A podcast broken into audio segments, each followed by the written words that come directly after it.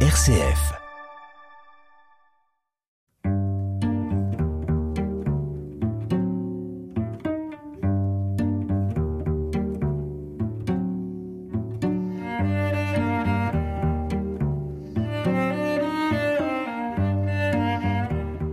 Bonjour. Aujourd'hui, je reçois frère Jean-Marc. Frère Jean-Marc, bonjour. Bonjour. Frère Jean-Marc, cistercien à l'abbaye d'Assé, en Franche-Comté, pas loin de Dole, dans le Jura. Frère Jean-Marc, vous êtes moine cistercien depuis 58 ans à Assé.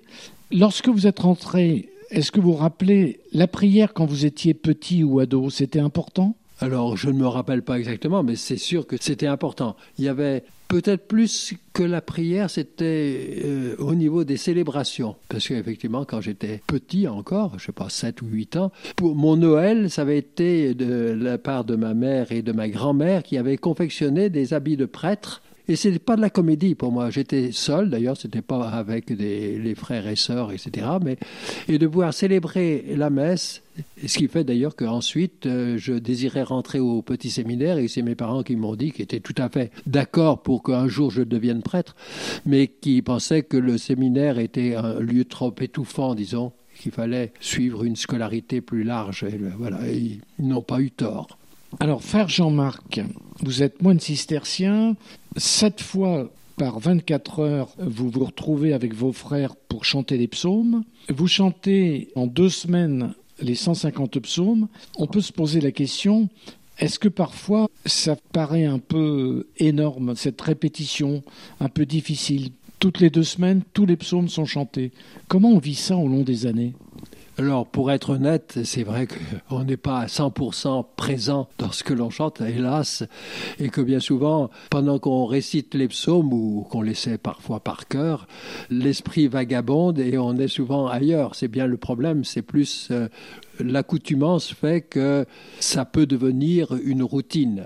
Mais en général, je crois que c'est ça qui est assez extraordinaire avec euh, les Écritures, la Bible, mais les psaumes tout particulièrement, c'est que plus on les rumine, comme on dit, c'est un langage très utilisé par les, les vieux moines, ruminer l'Écriture, les psaumes, les reprendre sans arrêt, etc., plus ils prennent du goût.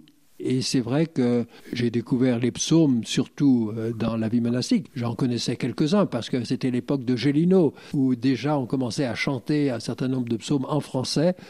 Et c'est vrai qu'il y avait des, psaumes que jeune je mémorisais, mais c'est au noviciat à Tamier et puis ensuite à travers ma vie monastique, j'ai davantage approfondi les psaumes où je suis rentré dedans un peu comme euh, quelque chose, un milieu qui me convenait bien même si beaucoup de psaumes, euh, je ne les comprenais que peu.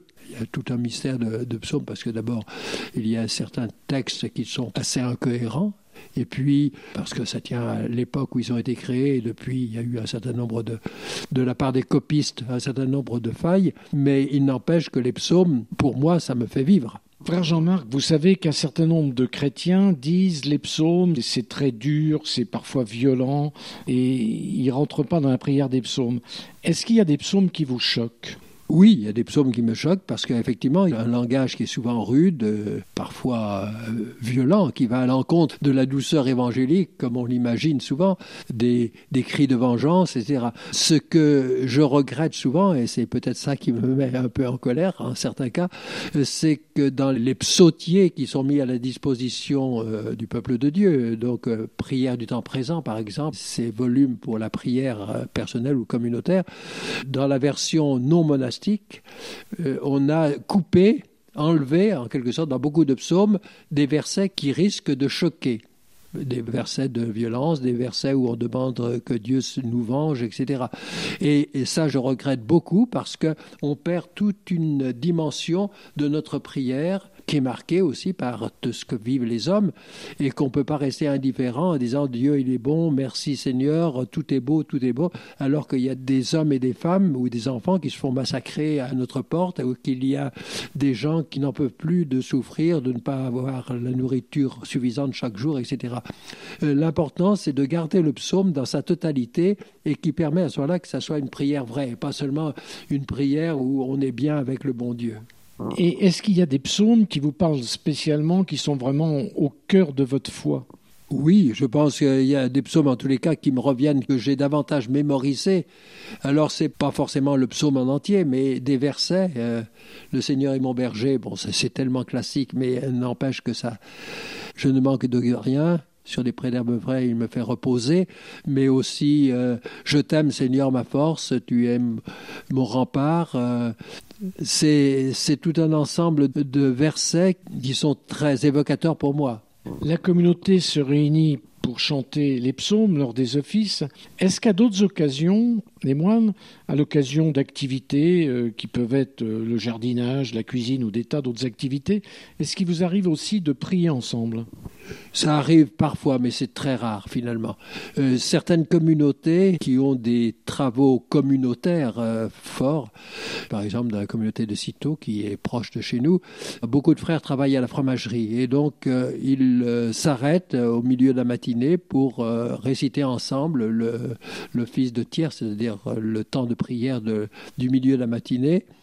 on avait ça dans la tradition ancienne où il y avait les frères convers mais des frères donc qui euh, travaillaient davantage manuellement pendant que les autres frères, les choristes, priaient à l'église. C'était en latin, donc ça faisait la différence au niveau capacité ou possibilité de prier dans, dans une langue étrangère. Et les convers, c'était prévu comme cela, au jardin, euh, à la bergerie, euh, à la vacherie, de la menuiserie, etc. Les frères s'arrêtaient, souvent ils étaient plusieurs, et récitaient à ce moment-là l'office, ou priaient ensemble. Frère Jean-Marc, à propos de la prière, la grande question de tout le monde, je pense, c'est la prière de demande. Quand on pense aux guerres, l'Ukraine, Gaza, la Palestine, Israël, quand on pense à des gens qu'on connaît qui tout d'un coup sont terrassés par un cancer, par un môme qui va mourir dans un accident de la route, la prière de demande pour vous, vous demandez quoi? Alors, c'est au cœur de notre prière, la prière de demande. Et Dieu sait si nous recevons des demandes de prière, euh, d'intercession pour que telle ou telle situation, ce qui ont été évoqués il y a un instant, donc les malades, la guerre, la violence, l'injustice, tout. Et c'est vrai que c'est ce qui est au cœur de notre prière et en même temps qui nous confronte plus que, je pense, on, le perçoit de l'extérieur, mais qui nous confronte au silence de Dieu, qui nous confronte à cette absence de Dieu et cette injustice devant laquelle Dieu semble se tenir euh, sans réagir. Alors voilà, un psaume, Dieu, que fais-tu? Et ça revient à plusieurs reprises. Si tu es Dieu, tu ne peux pas laisser ce scandale. Et pourtant, eh bien, on croit vraiment à la prière, à la force de la prière, à l'intercession, mais on est confronté, et peut-être encore plus douloureusement que ceux qui prient peu ou pas du tout, euh, confronté à ce scandale de Dieu qui nous laisse notre liberté et qui lui-même souffre de ce qui se passe. C'est ça le, drame, je pense, ou le tragique de l'existence chrétienne c'est de reconnaître que Dieu qui est le Tout-Puissant, que Dieu qui a tout créé, ce que disent les psaumes, là encore, sans cesse, toute l'écriture, et en même temps un Dieu qui ne cesse d'être, semble-t-il, silencieux absent, et jusqu'au point que le Christ lui-même, Dieu parmi nous, a pu crier euh, Mon Dieu, mon Dieu, pourquoi m'as-tu abandonné? C'est un verset de psaume, c'est vrai, mais il l'a dit parce que tout simplement il était en train d'être euh, torturé et il allait être crucifié. Il venait d'être crucifié. Mon Dieu, mon Dieu, pourquoi m'as-tu abandonné? Ce qui montre bien que euh, c'est vraiment Dieu qui qui a accepté de créer des êtres libres, une liberté pour l'homme, encore est-ce que l'homme est vraiment libre? Mais il n'empêche que c'est à travers ce, paradoxe que s'exprime aussi tout le paradoxe de la foi. Arriver à prier Dieu, à lui faire confiance envers et contre tout, alors que rien ne semble bouger, c'est pas rien. ça ne peut, pour certains, et on le comprend, certains claquent la porte et refusent cela. Pense à Camus ou autre, devant la souffrance d'un enfant ou la mort d'un enfant, je ne peux pas croire que Dieu existe. Et pourtant, nous, comme croyants, il faut tenir, c'est le grand écart, mais il faut le tenir, je crois. Euh, sinon, euh, c'est plus possible.